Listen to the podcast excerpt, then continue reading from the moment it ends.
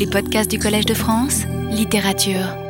Donc, la dernière fois, dans notre première séance, j'ai exposé l'esprit qui sera celui de ce cours, mais je l'ai fait de façon générale parce que cet esprit ne prend son sens et n'est compréhensible qu'au regard des faits d'histoire littéraire que je dois mentionner d'abord, si connus soient-ils.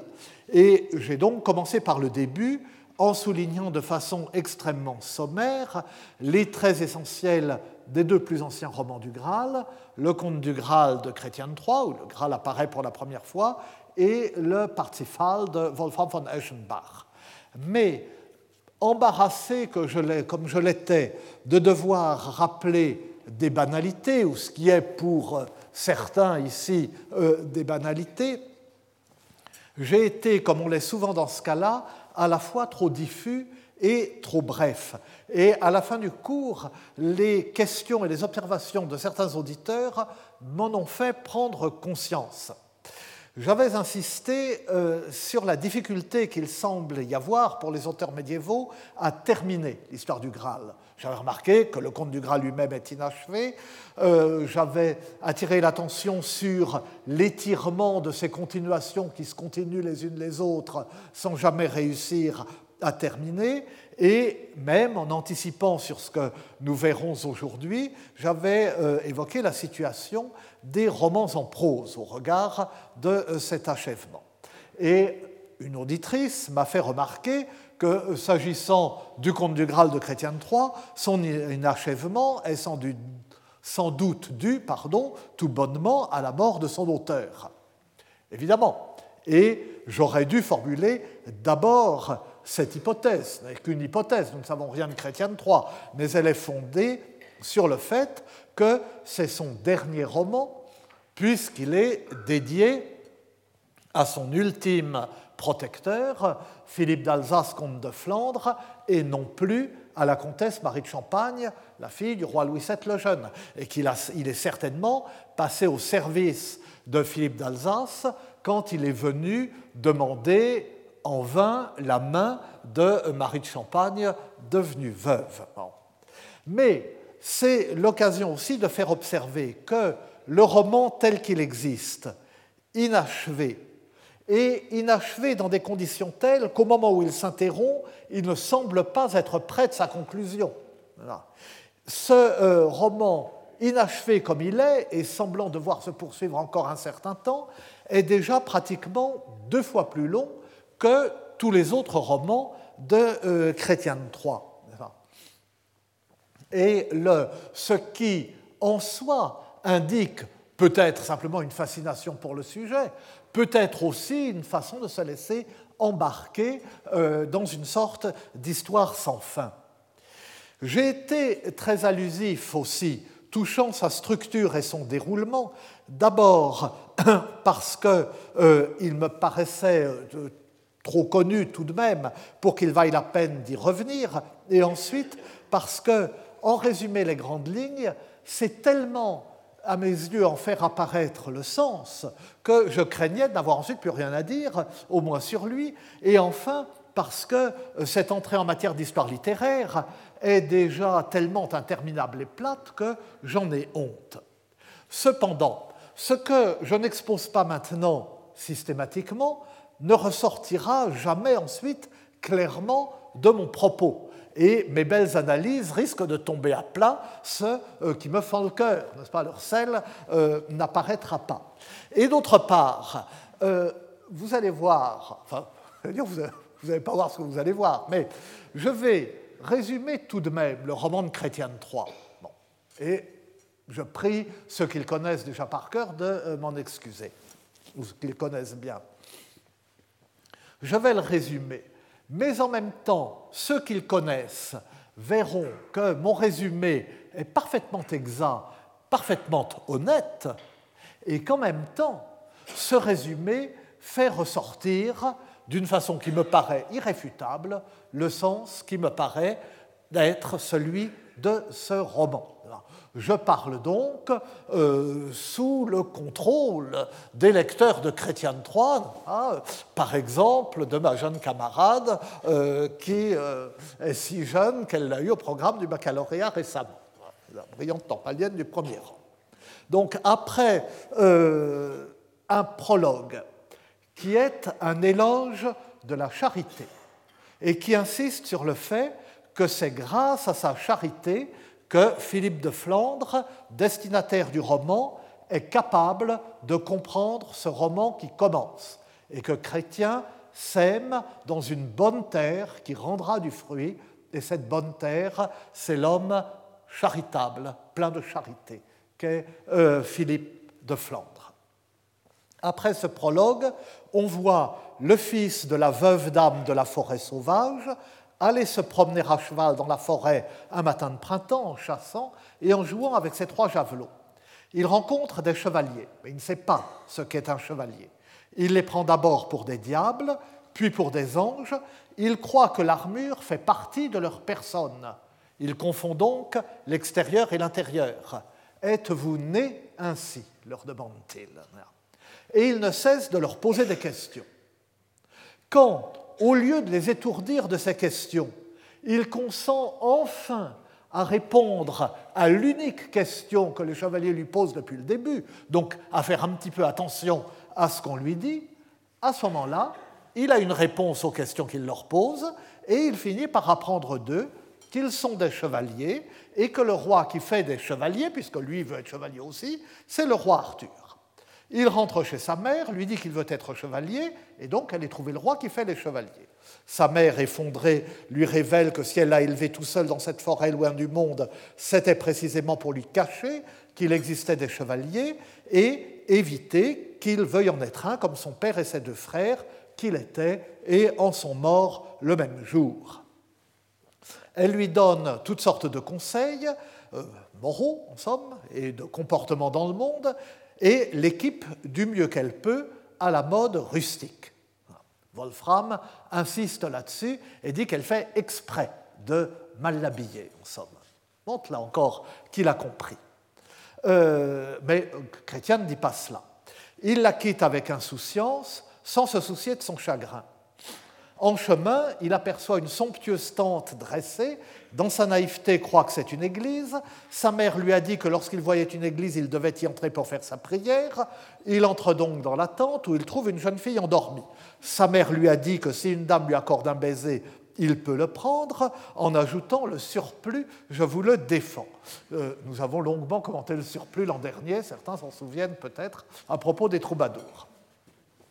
Ce jeune homme très naïf ne sait pas qu'il y a un surplus, ni ce que c'est que ce surplus. Ce qu'il a compris, c'est que, parce que la nature parle tout de même, c'est que chaque fois qu'il voit une dame, il doit l'embrasser. Il embrasse donc de force la jeune fille de la tante, ce qui crée un drame. Et il la quitte totalement indifférent à ses larmes et à ce qui va lui arriver ensuite au retour de son ami jaloux. Il arrive à la cour du roi Arthur et, ignorant des bonnes manières, entre à cheval dans la pièce où le roi mange. Sur le seuil du palais, il a croisé un chevalier revêtu d'une armure rouge qui lui a fait très envie, un chevalier qui tenait à la main une coupe d'or. Il s'adresse au roi Arthur, qui, plongé dans la mélancolie et distrait, ne lui répond pas. Le jeune homme insiste grossièrement, le roi Arthur finit par s'excuser courtoisement et lui dit qu'il est triste parce que l'insolent chevalier vermeil lui a dérobé sa propre coupe d'or à sa propre table sans que nul ne l'arrête. Le jeune homme n'écoute rien, il ne fait que demander les armes du chevalier vermeil. Le sénéchal que, toujours moqueur, irrité par ce jeune rustre dont les vêtements disent l'origine galloise, les Gallois passent pour des demi-sauvages sans éducation, lui dit que s'il a envie de ces armes, qu'il aille les chercher.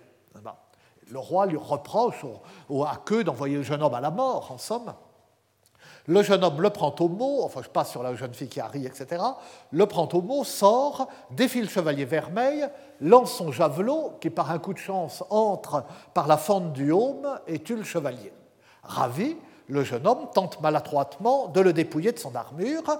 Un écuyer survient, l'aide à la revêtir, et sans même prendre le temps d'aller dire au roi Arthur qu'il l'a vengé de son ennemi, chargeant euh, l'écuyer Yvonnet de le faire, il s'en va. Maintenant, il est chevalier. Le même soir, il arrive près d'un château. Le seigneur, qui prend le frais sur son pont-levis, devine immédiatement sa naïveté. En l'interrogeant, il comprend que ce jeune homme croit être chevalier parce qu'il possède une armure.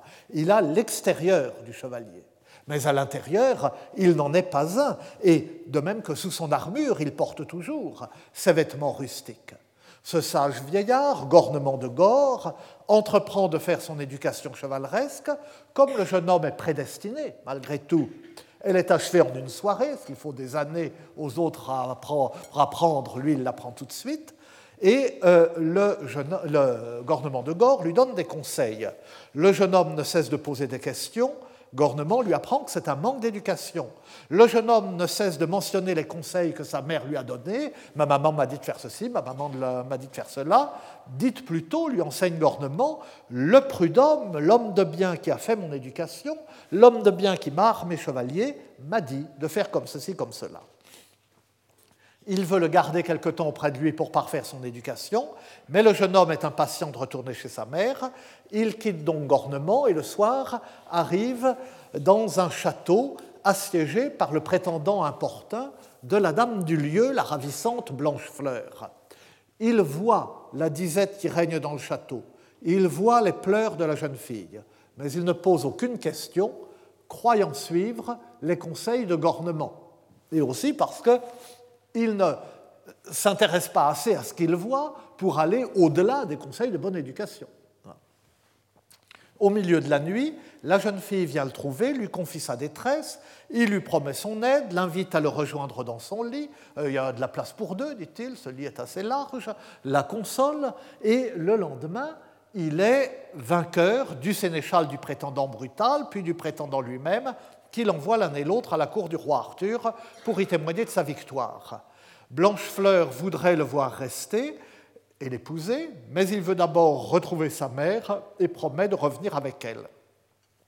Il repart, se perd, il, pas, il ne revient pas par le même chemin qu'elle allait apparemment. Vers le soir, il ne sait où loger, il est dans la forêt, il longe une rivière trop large, trop abondante pour qu'il puisse la traverser. Il lui semble pourtant que s'il pouvait la franchir, il trouverait sa mère de l'autre côté. Il se le dit en ses propres termes. Sur la rivière, un homme richement vêtu qui pêche dans une barque lui dit qu'il trouvera un peu plus loin l'hospitalité d'un château. Le jeune homme cherche d'abord en vain ce château. Soudain, ces tours surgissent des arbres, au-dessus des arbres. Dans ce château, il est reçu par un vieillard paralysé. Pendant le repas, à plusieurs reprises, un cortège traverse la pièce d'une porte à l'autre. D'abord un jeune homme qui porte une lance avec une goutte de sang qui se forme à la pointe, qui coule jusqu'à la main du jeune homme, puis une autre se reforme. Et euh, derrière, deux jeunes gens, chacun avec un chandelier, puis une jeune fille qui porte un Graal euh, qui répand une telle lumière qu'elle éclipse celle des chandeliers. Derrière, une autre jeune fille avec un tailloir, c'est-à-dire une planche à découper. Ce cortège passe plusieurs fois. Le vieillard ne cesse de regarder le jeune homme. Le jeune homme brûle de l'interroger, mais se rappelle que Gornement lui a recommandé de ne pas poser de questions indiscrètes. Il ne dit rien. Le soir, on lui dresse un lit, il se couche et se promet tout de même de poser la question le lendemain matin. Mais à son réveil, le château est vide. Il sort, il se dit que tout le monde, tout le monde est allé dans la forêt. Il franchit le pont-levis qui se relève derrière lui avant même que son cheval l'ait complètement franchi. Il appelle, personne, il se perd dans la forêt. Il rencontre une jeune fille en pleurs, son ami mort étendu à côté d'elle. Comment se fait-il, dit-elle, que vous soyez comme ça si, frais? Il n'y a pas d'endroit pour coucher dans cette forêt, mais s'il y a un château tout près, vous n'allez pas me dire que vous avez passé la nuit au château du riche pêcheur, mais si. Avez-vous vu la lance qui saigne? Oui. Le Graal? Mais oui. Avez-vous demandé à qui on fait le service du Graal? Non. Comment vous appelez-vous? À ce moment, le jeune homme qui ne savait pas son nom en a la révélation. Je m'appelle Perceval. La jeune fille lui dit alors qu'elle est sa cousine et qu'il est maudit. S'il avait posé la question, le roi pêcheur, riche pêcheur, aurait été guéri. Oui, il y a une distinction chez Chrétien entre le, vieux roi et le, le, riche pêcheur. Mais à cause de son silence, la terre va devenir stérile. Elle lui apprend aussi que sa mère est morte de la douleur de son départ et que son silence au château du Graal est la punition de ce péché. Perceval repart désespéré, mais dès lors, son insouciance a disparu. Il retrouve la jeune fille à la tente de la tante, maltraitée par son ami jaloux à cause du baiser qui lui a ravi. Il est vainqueur de l'ami, il les réconcilie tous les deux. Un matin qu'il a beaucoup neigé, il voit sur la blancheur de la neige trois gouttes de sang rouge qui tombent d'une oie sauvage, chassée, poursuivie par un épervier. Il pense alors, il n'y avait plus repensé, à son ami Blanchefleur, qui a de même les lèvres rouges et la peau blanche. C'est la première mention de ce qui sera le thème de Blanche-Neige euh, plus tard. Il tombe dans une profonde rêverie. Les chevaliers du roi Arthur, dont le camp se trouve par hasard tout près, viennent le trouver, le dérangent, jusqu'à ce que Gauvin l'arrache doucement à son extase et le conduise au roi Arthur. Tous l'accueillent avec joie, car à la nouvelle de ses exploits, ils étaient justement partis à sa recherche. Mais arrive une demoiselle hideuse qui maudit à nouveau Perceval, annonce toutes sortes de catastrophes. À ce moment-là, les chevaliers du roi Arthur partent et se séparent, partent non pas pour la quête du Graal, mais pour des missions diverses qui apparaissent à ce moment-là brusquement. Perceval, pour sa part, jure qu'il ne couchera jamais dans un lit jusqu'à ce qu'il ait retrouvé le château du roi pêcheur. À ce moment, le roman laisse Perceval poursuivre les aventures de Gauvin, défié par le roi euh, d'Escavalon, aventure que je n'évoque pas ici, si essentielle qu'elle soit. Mais à un moment, au milieu des aventures de Gauvin, on retrouve Perceval. Il a pendant cinq ans erré à l'aventure. Il est devenu fou, oublieux de lui-même, oublieux du temps. Et donc son apprentissage de l'attention et de l'arrachement de l'ouverture au monde n'est pas achevé. Un jour, il chevauche revêtu de toutes ses armes, cherchant toujours le château du Graal dans la forêt. Il rencontre une troupe de chevaliers et de dames qui marchent pieds nus en lange et qui lui disent Comment osez-vous, Seigneur, chevaucher ainsi revêtu de toutes armes un jour comme aujourd'hui? Quel jour sommes-nous? Le jour où notre Seigneur est mort, c'est vendredi saint. Nous revenons de nous confesser un ermitage. Perceval suit le chemin, se confesse à l'ermite qui se révèle être son oncle, le frère de son père, qui lui apprend que le Graal contient une hostie et que dans la pièce où se rend le cortège se trouve le vieux roi, père de son hôte, qui depuis des décennies ne se nourrit que de l'hostie que lui porte le Graal. Ce vieux roi est aussi son oncle, un autre frère de son père. Perceval est donc familialement prédestiné à cette aventure et c'était à lui de poser la question. Puis l'ermite lui donne l'absolution, Perceval se confesse. Le dimanche de Pâques, Perceval communie et repart, mais on ne le retrouvera plus. Le roman revient aux aventures de Gauvin, qui, franchissant une rivière, atteint un château peuplé de femmes où il retrouve sa sœur, sa mère, la mère du roi Arthur, que tout le monde croyait morte. À l'entrée du château, un riche échassier, c'est-à-dire un unimojambiste avec un pilon d'argent, évoque le roi pêcheur, le riche pêcheur incapable de marcher. Gauvin, entraîné dans des aventures, est amené à combattre le fiancé de sa sœur, et à ce moment, le roman s'interrompt. Alors, je suis tombé d'un excès dans l'autre. Ce résumé était beaucoup trop long. Mais tout a un sens dans cette histoire. Et c'est par rapport à cette histoire, à ces détails et à ce sens que tous les autres romans, tous les romans successifs se situeront. Nous l'avons vu déjà pour le roman de Wolfram. Mon résumé, me dira-t-on, était orienté en fonction de mon interprétation, de façon à présenter ce roman comme un roman sur la charité, comme l'annonce le prologue, et sur l'attention à autrui. Mais je crois que ce n'est pas une interprétation. Je crois que le roman est explicite sur ce point. Si euh, tout le monde ne le dit pas en ses propres termes, c'est que justement ce qui intéresse, et à juste titre, c'est un amont du roman. D'où vient le Graal? Quelle était l'histoire du Graal avant le roman de Chrétien? Mais si on s'intéresse au roman de Chrétien pour lui-même, c'est ça euh, qu'on voit. Enfin, on trouve dans ce roman le schéma habituel au roman de Chrétien de Troyes. Trois de ces romans sur cinq de façon évidente, et on pourrait le montrer aussi pour les deux autres, ont un schéma très caractéristique. Le jeune héros part en aventure ou s'en va et réussit une aventure extraordinaire qui lui tombe toute cuite, en somme, sans l'avoir cherché, sans l'avoir voulu, sans s'être posé de questions, sans euh, comprendre même ce qui lui arrive. Et une fois que, très vite, au, premier tiers du roman, si on veut, il a tout réussi, et on considère que le roman est fini, à ce moment-là, il perd tout, parce que ce qu'il a obtenu, il l'a obtenu justement sans avoir conscience de ce qu'il obtenait, sans mesurer ce que c'était et sans mesurer ce à quoi cela l'engageait. Et tout le reste du roman, c'est la lente, la difficile, la douloureuse reconquête de ce qu'il avait ainsi perdu.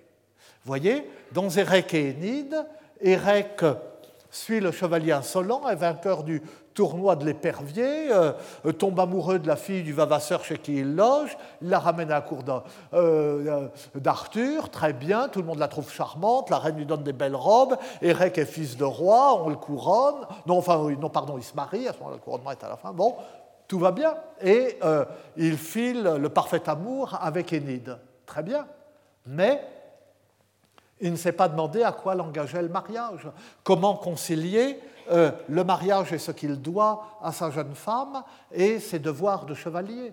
Hein. Comment ne pas tomber dans la recréance, dans les délices de Capou de l'amour Et il doit ensuite, il y a une demi-brouille entre eux, euh, délibérée de son propre chef. Et il doit ensuite essayer euh, d'affronter des aventures, puisque tout se passe sous forme d'aventure, essayer de comprendre au fil des aventures ce qui est attendu de lui et comment vivre sa vie de chevalier euh, et euh, sa vie d'époux. Euh, c'est le même problème avec Yvain, le chevalier au lion, qui renverse de l'eau sur la bargelle de la fontaine magique, est vainqueur du chevalier qui apparaît dans l'orage, le roux, le tue, épouse sa veuve trois jours après, tout va bien. Hein, et euh, à ce moment-là, Gauvin le tente euh, en l'entraînant de nouveau dans une vie d'aventure. Il n'a pas mesuré ce à quoi ça l'engageait, hein, d'être le gardien du château et l'époux de l'Odine.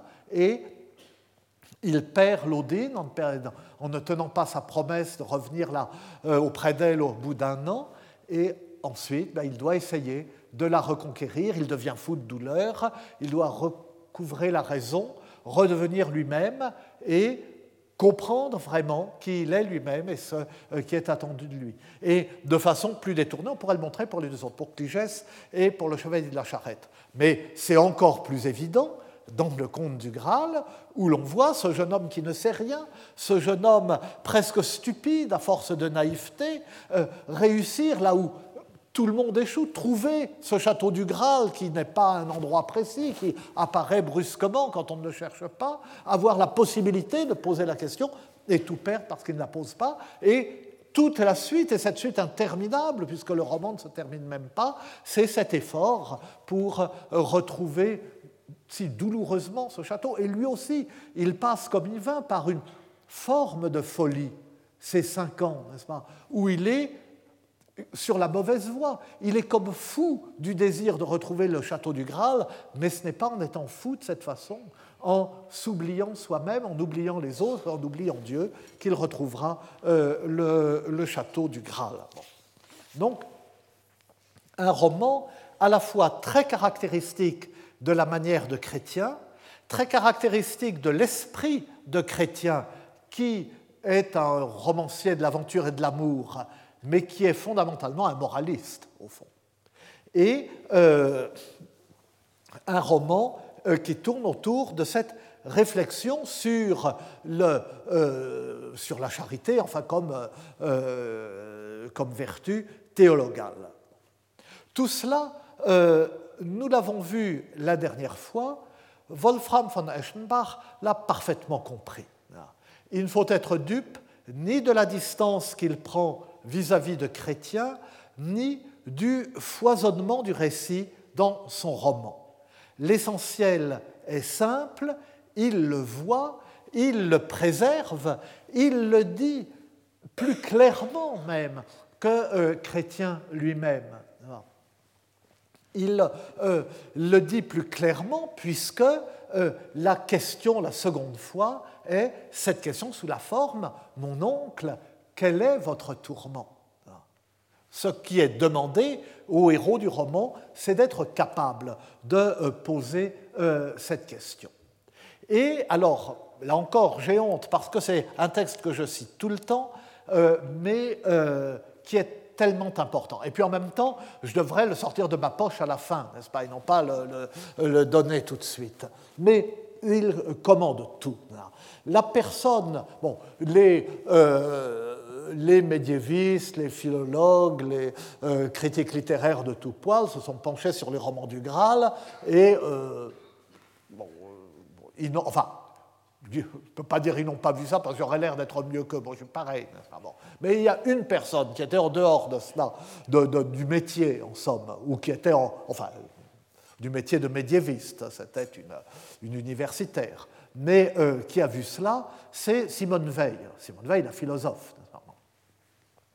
Et, euh, le, euh, et le passage que je vais vous citer est tiré d'une lettre qu'elle a écrite au poète euh, infirme, enfin un grand blessé de la guerre de 14, Joé Bousquet, vous savez, qui vivait reclus dans sa chambre noire à Carcassonne, qu'elle lui a écrite au printemps 1942. Encore une fois, bon, j'ai dû, certains d'entre vous m'ont entendu déjà citer ce texte, mais, mais là, je ne, m'excuse pas de le citer à nouveau. Et, même plus, je vais parler en insensé, comme dit l'apôtre, et euh, ce texte, je l'ai bon, trouvé dans la lettre Joël Bousset. Je n'étais évidemment pas seul à le connaître. Cette correspondance est éditée et il y a beaucoup de gens qui travaillent sur Simone Veil. Mais euh, j'en ai euh, parlé à plusieurs reprises. Je l'ai cité dans des. Enfin, je l'ai cité même, c'est pour ça que je ne devrais pas le reciter parce que je me répète, mais dans, une publication, je l'ai cité et dans, une conférence qui a été euh, diffusée. Et quand il y a, euh, pas enfin, ces dernières années, on a, peut-être trois ans, quatre ans, vois, à peine, on a posé une plaque à New York sur euh, l'immeuble où les parents de Simone Veil ont vécu quand ils ont quitté la France en 40 et où elle les a rejoints où elle a vécu elle-même, elle les a rejoints brièvement avant de retourner à Londres où elle est morte. Quand on a posé une plaque, eh bien, on a mis une citation de Simone Veil. Et là, cette citation, c'est cette citation-là, enfin pas tout ce que je vais vous lire, mais tirée euh, de ce passage. Et euh, je me dis, je n'ose me dire que c'est moi qui ai attiré l'attention de Dieu sait qui sur euh, cette lettre à Joël Bousquet. Mais ce que je me dis, c'est que je n'ai pas tort de trouver que cette citation est essentielle, puisque euh, ceux qui, je ne sais pas qui a choisi cette citation, mais quelqu'un qui connaissait forcément très très bien l'œuvre de Simone Veil l'a choisi aussi. Donc, Simone Veil, euh, en, en, 40, qui est au moment de, l'Exode, euh, quitte Paris et elle s'embarque à Marseille justement pour les États-Unis. Et en chemin, elle est euh, donc bon, elle voit, elle s'arrête chez Gustave Thibon, qui sera son éditeur après la guerre, enfin qui rassemblera ses papiers et qui fera un livre des notes qui donneront la pesanteur et la grâce. Et elle s'arrête, elle est reçue par Joël Bousquet. Et ensuite, en partant, elle lui écrit le 13 avril 1942 une, lettre de château, en somme, parce qu'il l'a reçue. Et elle le remercie d'avoir été attentif à ce qu'elle lui a dit, hein, de lui avoir prêté de l'attention. Et elle écrit euh, ben, attentif à ce qu'elle est, à ce qu'elle fait, à des écrits d'elle qu'elle lui a montrés, etc. Et elle, écrit ceci. Je vais un petit peu au-delà de la citation sur le Graal même, mais c'est tellement beau. L'attention est la forme la plus rare et la plus pure, mais j'ai dû déjà le citer dans un cours, ce machin-là, même ici. Bon, vraiment, je me traîne à vos pieds, mais maintenant je suis parti. Hein. Euh, l'attention est la forme la plus rare et la plus pure de la générosité. Il est donné à très peu d'esprits de découvrir que les choses et les êtres existent. Depuis mon enfance, je ne désire pas autre chose que d'en avoir reçu avant de mourir la révélation complète.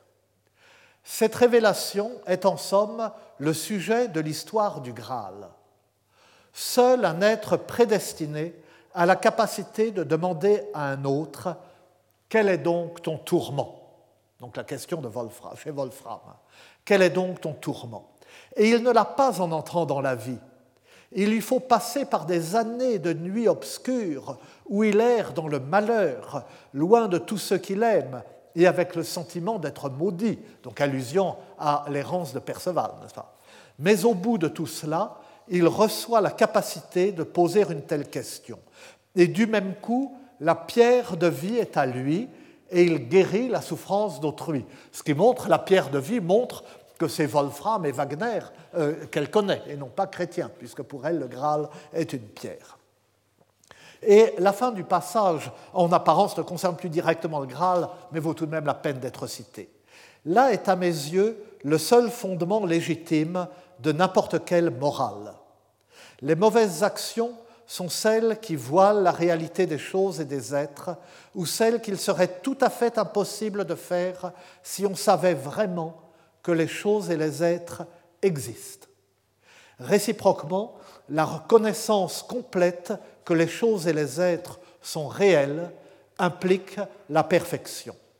Mais même à une grande distance de la perfection, on peut, si on est orienté vers elle, avoir un pressentiment de cette connaissance. Et cela est extrêmement rare. Il n'y a pas d'autre grandeur authentique. Alors, c'est un passage, oui, encore une fois, j'ai dû, je ne sais même pas si je ne le cite pas dans mon livre Poésie et Conversion, ou, en tout cas j'ai dû le citer l'année où je parlais de Robert de Boron. Enfin donc, j'aurais pas dû euh, vous le redire. Mais euh, c'est un euh, passage tellement important, à la fois parce que je crois qu'effectivement, elle, en quelques lignes, a dit pratiquement tout ce qu'il y a à dire sur la légende du Graal, et c'est aussi, mais enfin ce n'est pas notre sujet, un euh, passage extrêmement important pour la pensée de Simone Veil. Et c'est pourquoi on a eu tout à fait raison de mettre sur cet immeuble, là, euh, vers River Drive, enfin vers euh, Columbia, cette, il doit y avoir la, la phrase sur l'attention. L'attention est la forme la plus rare et la plus pure de la générosité. C'est cela. Parce que vous savez que enfin, Simone Veil, il y a au cœur de la pensée de Simone Veil une opposition entre la volonté et l'attention. La volonté n'est rien, l'attention est tout. Et c'est vrai à la fois dans l'ordre intellectuel et dans l'ordre moral. Euh, si elle, et elle commence par l'ordre intellectuel. Euh, si on dit, euh, si on serre les mâchoires et on dit oui, voilà, je vais bander mes muscles, faire appel à ma volonté, je vais le résoudre ce problème de maths, je vais la comprendre cette version grecque, sont les exemples qu'elle donne. Eh bien, on n'y arrive pas. Ça, ça n'aide pas du tout de se dire ça. Et ça n'aide pas du tout parce que pendant qu'on se dit ça, on pense à soi-même. La volonté est retournée sur soi-même. On fait effort pour avoir de la volonté. Mais l'attention, c'est l'oubli de soi-même. L'attention, c'est de se consacrer entièrement à son objet. Et si on est tellement attentif qu'on s'oublie soi-même pour s'occuper uniquement de l'énoncé du problème de maths et uniquement euh, de la phrase qui résiste dans la version grecque, ou de la phrase qui résiste dans la version grecque, à ce moment-là, la vérité apparaît et on trouve la solution euh, et la traduction. Et ce qui est vrai, naturellement, dans l'ordre intellectuel, l'est aussi euh, dans l'ordre moral pour prendre cette conscience que euh, les choses et les êtres existent comme, comme elle le dit. De sorte que, une fois de plus, j'ai tout faux. J'ai cité un texte que j'ai probablement déjà cité en cours et qu'en tout cas j'ai déjà euh, cité ailleurs. Je l'ai cité trop tôt parce que ensuite, que me reste-t-il à dire euh, après que euh, Simone Veil a parlé Et cela après avoir résumé trop longuement un roman trop connu. Mais nous touchons, grâce à cette faute et à cette à cette Félix culpa, si je puis dire, nous touchons tout de suite, avec Chrétien et avec Wolfram, au sommet de la pensée spirituelle du Graal. Les deux premiers romans sont d'une certaine façon les romans du sommet. Et à présent, alors que, et particulièrement chez Chrétien, ce n'est pas un roman réellement un roman religieux. Le seul, enfin vous me direz c'est important, mais le seul élément religieux, c'est que le Graal contient l'hostie et que euh, euh, Perceval est mis sur, la, euh, sur le bon chemin après sa confession et sa communion auprès de l'oncle Hermite. Mais c'est tout. Le reste du roman, ses amours avec Blanchefleur, les aventures de Gauvin, tout le reste n'est pas cela. Mais tout de même, on est au sommet de la spiritualité. À présent, nous allons voir le Graal intégré vraiment, lourdement, si on peut dire, à une histoire religieuse. Le Graal devenant une part de l'histoire sainte. Mais dans l'ordre spirituel, il y a, et au moins d'abord dans les premiers romans qui suivent cette voie, euh, une sorte de retombée. Et on le voit avec le roman qui, en français, suit immédiatement celui de Chrétien. J'ai commencé, j'ai suivi l'ordre, bêtement, l'ordre chronologique. Donc, j'ai commencé par Chrétien, puis Wolfram, parce qu'il est certain que le roman de Wolfram est des toutes premières années euh, du, euh, XIIIe siècle, très peu euh, après 1200. Wolfram von Eschenbach était un chevalier de Franconie une œuvre littéraire en dehors, qui a écrit un, euh, livre sur, à partir de la légende de, un livre, enfin un poème à partir de la légende de Guillaume d'Orange, un autre roman, Titourel, qui est un peu euh, connu, nous le savons. Mais il y a eu, peut-être en même temps, peut-être même euh, un an avant, mais peut-être aussi quelques années plus tard, c'est pourquoi j'en parle maintenant, un roman français, lui aussi euh, donc euh, entre 20 et 30 ans postérieur à Chrétien, qui est une, une sorte euh, d'explicitation de, ce qu'est le Graal et de l'histoire du Graal, c'est le roman d'un chevalier franc-comtois, comme Wolfram von Eschenbach, ce n'est pas un clerc mais un chevalier, semble-t-il, qui s'appelait Robert de Boron. Et celui dont je vais passer assez vite parce que j'en avais beaucoup parlé dans euh, mon cours de 2000-2001 euh, et, enfin, je suis désolé encore de me, citer, la matière de ce cours fournit, l'essentiel de, de, ce que j'avais dit dans ce cours, fournit la matière du dernier chapitre de ce livre Poésie et conversion au Moyen Âge qui est apparu en 2003. Et le, mais euh, tout de même, euh, je ne peux pas faire l'impasse sur Robert de Boron qui écrit, soit d'après ce qu'il dit lui-même au début de son premier roman, Joseph d'Arimathie, il écrit soit avant 1202, soit un peu après 1210, voire un peu après 1212. Mais enfin, donc, euh, bon, la fourchette n'est quand même pas euh, énorme au regard de notre connaissance souvent de la datation des textes médiévaux.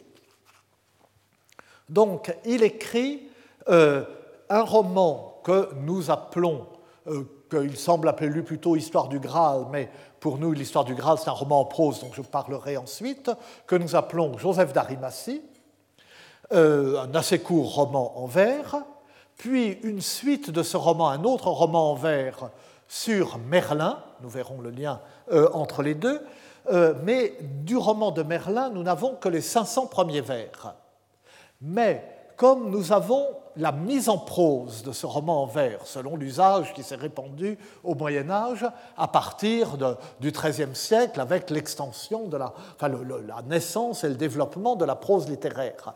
Comme nous en avons la mise en prose, nous avons, enfin, comme nous avons les 500 premiers vers, nous pouvons vérifier que le roman en prose que nous connaissons est bel et bien une mise en prose assez exacte du euh, roman de euh, Robert de Boron. Donc nous avons, le début dans le texte, puis la mise en prose, et puis nous avons un roman en prose qui est la suite du Merlin, qui est connu sous le nom de Dido Perceval ou Perceval de Modène. Euh, il est contenu dans deux manuscrits, qui appartenait, qui était du fond Dido et l'autre conservé à Modène. Et euh, ce roman de Perceval en prose est, peut-être euh, la mise en prose d'un troisième roman en vers de Robert de Borrow, mais on n'en est pas absolument sûr. Et en tout cas, moi, ce qui m'intéresse plutôt, c'est le, le, début. Le Joseph d'Arimathie. Ce roman est très important parce que il raconte, il prétend expliquer ce qu'est le Graal, d'où il vient et pourquoi il est important.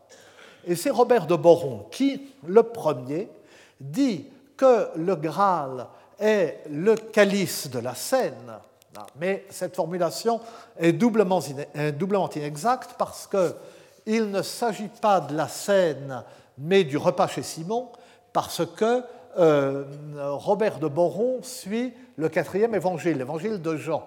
Et vous savez que euh, chez Jean, il y a le lavement des pieds, mais il n'y a pas la Seine, véritablement. Et c'est dans les trois euh, synoptiques. Et, ce n'est pas essentiellement un calice, mais plutôt un ciboire. Vous savez, la, différence, c'est que euh, dans le, calice sert à la consécration des espèces, et c'est sur le, calice contenant le vin que le prêtre prononce les paroles sacramentelles qui sont supposées euh, faire du vin le, sang du Christ. Et tandis qu'un ciboire est un récipient où l'on conserve les hosties déjà consacrées. En tout cas, c'est ce récipient, c'est ce, vaisseau, cette coupe utilisée par le Christ lors du dernier repas avant sa passion, hein, et dans lequel, nous dit Robert de Boron, Joseph d'Arimathie a ensuite recueilli le sang du Christ, non pas exactement dans son roman le sang du Christ en croix selon la représentation eucharistique euh, traditionnelle. Vous savez, comme les, vieilles images de première communion, euh, le sang qui sort du... Enfin non, c'est du côté droit, du flanc du Christ et le, calice en dessous, mais euh, le sang du Christ coulant miraculeusement au moment de sa mise au tombeau. alors, vous savez, Joseph d'Arimathie euh, est un disciple ou moins en secret du Christ. C'est un homme riche qui s'est fait faire un sépulcre tout neuf pour son usage personnel, mais euh, qui n'a pas encore servi puisqu'il est encore en vie, et qui va réclamer euh, le corps du Christ crucifié à Pilate. Il eut le courage, dit l'évangile de Marc, d'aller réclamer le corps et le fait ensevelir. Donc c'est au moment de cet ensevelissement qu'on recueille le sang du Christ.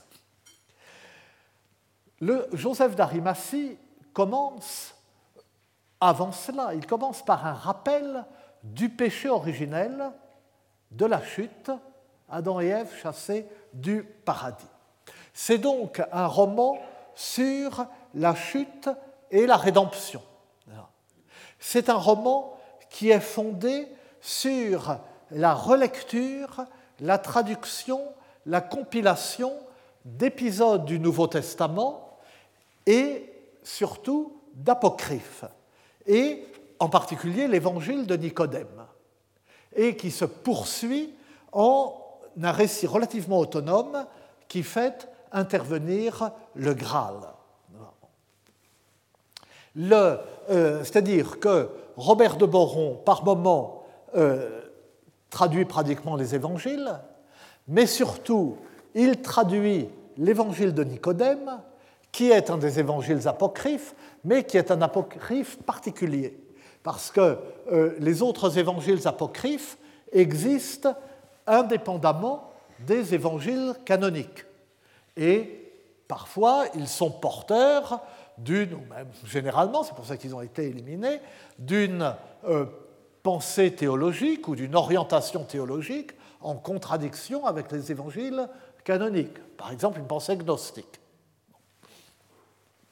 Tandis que l'évangile de Nicodème prétend simplement dire ce que les évangiles canoniques ne disent pas.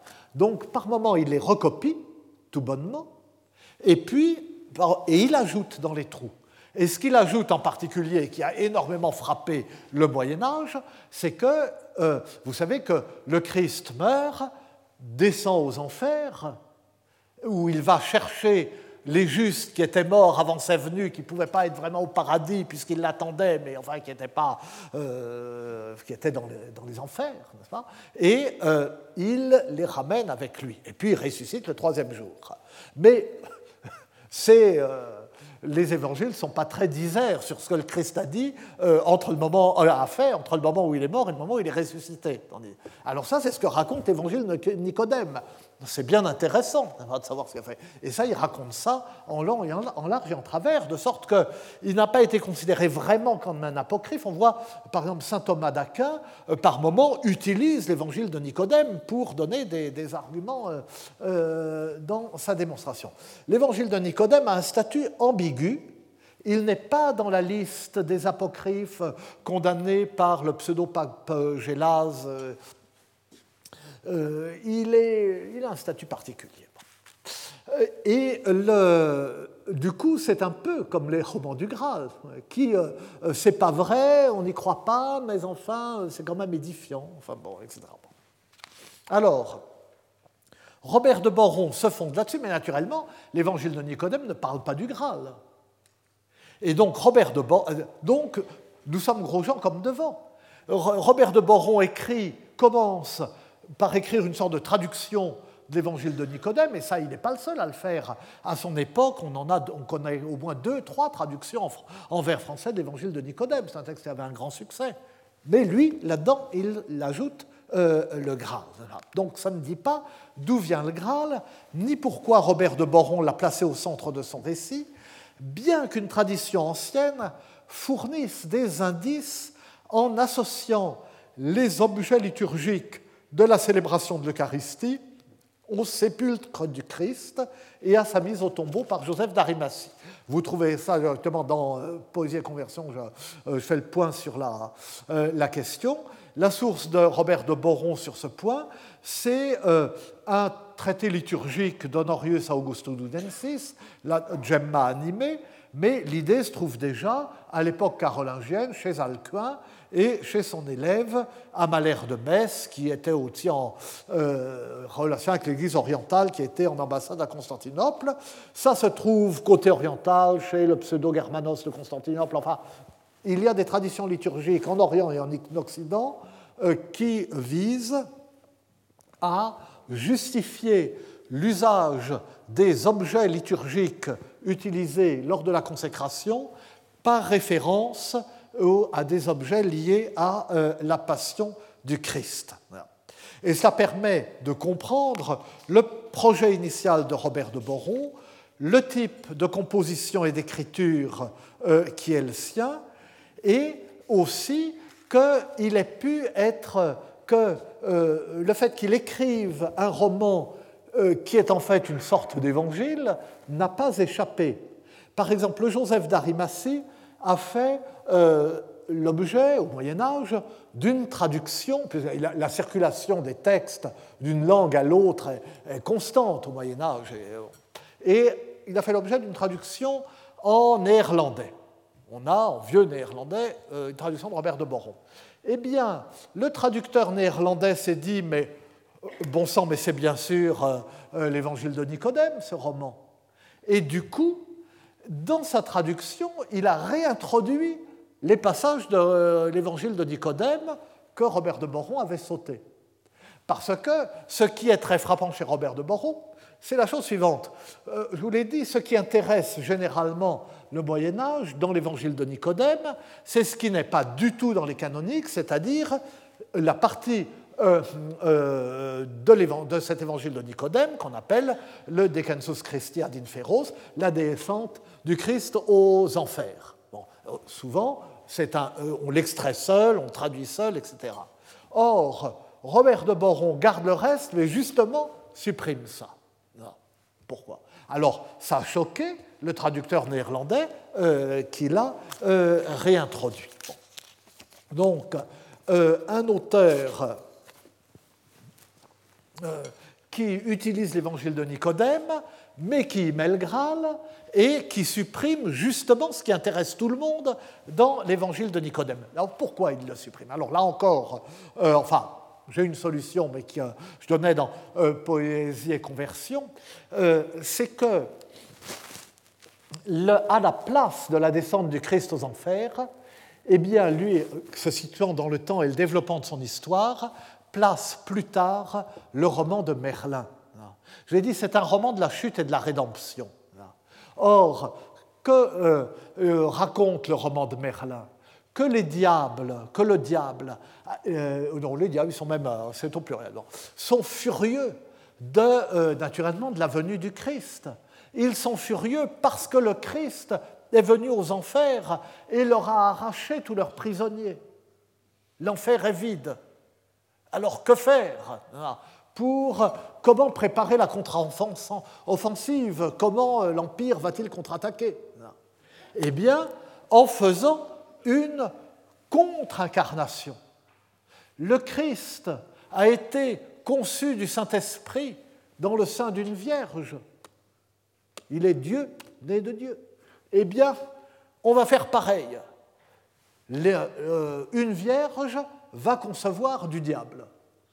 Et c'est la conception de Merlin. Vous savez, cette jeune fille tentée qui, à qui son confesseur dit euh, il faut euh, réciter euh, à notre Père tous les soirs, comme puis un soir elle oublie, indignée par la mauvaise conduite de sa sœur, qui est une sorte de prostituée. Le diable en profite. Dans son sommeil, le diable, l'incube, couche avec elle, elle conçoit Merlin mais ça rate quand même grâce au bon prêtre Blaise qui récupère Merlin in extremis, le baptise, et Merlin euh, sera quand même euh, euh, au service de la bonne cause, mais avec tout de même des aspects ambigus. Après tout, son père est un démon. Donc le, le, roman de Merlin raconte cela, mais à un moment où le Graal est déjà en Angleterre, donc rencontre entre la matière du Graal et, l'histoire de Merlin. Bon. Donc, pour résumer et conclure une fois de plus, je suis à la fois trop long, trop bref, etc., mais bon je ne vais pas vous dire lisez Poésie et Conversion, c'est ennuyeux comme tout, mais enfin, si vraiment euh, vous voulez euh, des renseignements sur ce sujet. Euh, donc, conclusion. Robert de Boron se fonde sur des apocryphes très connus, très lus, très traduits au Moyen Âge. En un sens, son roman n'est qu'une adaptation, une compilation de plus de ces apocryphes, mais il opère plusieurs transferts, plusieurs translations, et au sens même euh, topologiques. Euh, deux sont d'une importance particulière. D'une part, la seule relique connue de ces modèles. Ces, ces modèles connaissent bien une relique, mais ce n'est pas le Graal. Cette relique qui apparaît dans les Acta Pilati, dans la Vindicta Salvatoris, la vengeance du Sauveur, dans la Cura Sanitatis, dans la destruction de Jérusalem, dans le livre de Titus et de Vespasien, dans tous ces apocryphes, cette relique, c'est la sainte face imprimée sur le voile de Véronique. Véronique, la vraie icône, la vraie face imprimée euh, sur son voile. Robert, lui, ajoute le Graal. Il l'ajoute, mais il ne le substitue pas. Le voile de Véronique continue pardon, à jouer son rôle dans toute la partie adaptée des apocryphes. Elle reste l'instrument de la conversion de l'empereur. Dans ces apocryphes, euh, Titus n'est pas le fils de Vespasien, mais c'est le contraire. Euh, Vespasien est le fils de Titus, et euh, Vespasien est lépreux et est guéri par la Véronique, par le voile, par la Sainte Face. Ça, ça reste, n'est-ce pas? Le Joseph d'Arimathie s'inscrit donc entièrement et docilement dans la tradition apocryphe. Il la prolonge et la gauchit, bien sûr, par l'introduction du Graal, mais il le fait en intervenant au minimum et en fondant chacune de ses interventions et chacune des inventions de son récit sur des réminiscences scripturaires implicites, en faisant de chacune le doublet, la répétition d'un passage de l'écriture. Et si c'est un poète médiocre, Robert de Boron, c'est pas Chrétien de Troyes, mais il a un principe d'inventio qui est dans l'imitation méditée euh, de l'écriture. D'autre part, là, euh, et bon, je dis ça et je m'arrête. D'autre part, la translatio la plus visible de son roman, c'est évidemment celle de Terre Sainte en Bretagne. Elle reste sans véritable explication, sinon qu'elle est symétrique de la translatio de la matière antique vers la matière bretonne. Dans les premiers romans français qui apparaissent au XIIe siècle, donc euh, dans les décennies qui précèdent Robert de Boron, eh bien, ces premiers romans français se greffent sur les œuvres antiques que les gens du Moyen Âge connaissent. Et donc, il y a cette fameuse translatio imperi et studi, cette translation du pouvoir et des études qui va de Grèce à Rome, puis de Rome dans l'Occident médiéval, en France ou en Angleterre. Comme le dit Chrétien III dans son prologue de Cligès, eh bien c'est une translation aussi de la matière romanesque, enfin qui est présentée comme une matière historique. On commence avec Jason et les Argonautes, puis, euh, euh, puis la guerre de Troie, euh, et puis Aîné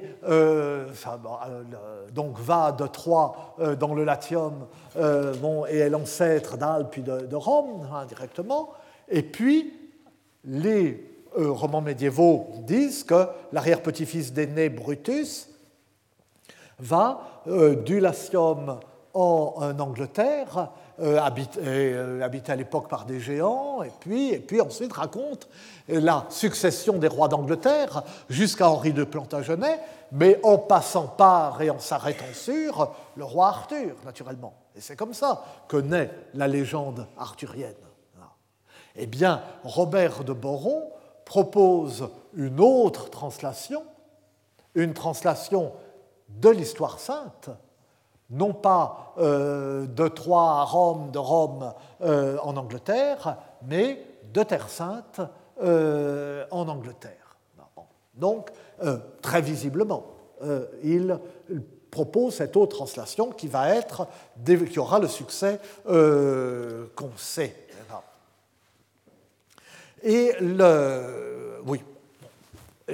Mettons que euh, j'en reste là pour aujourd'hui, sinon je resterai comme d'habitude au milieu d'une phrase, et euh, nous en verrons, nous verrons d'ultimes conséquences sur Robert de Boron et les conséquences ultérieures sur le développement littéraire de la légende la prochaine fois, mais je vous le promets rapidement, et on passera euh, bientôt à autre chose que des, des rappels de manuel. Je vous remercie. Retrouvez tous les podcasts du Collège de France sur www.collège-de-france.fr.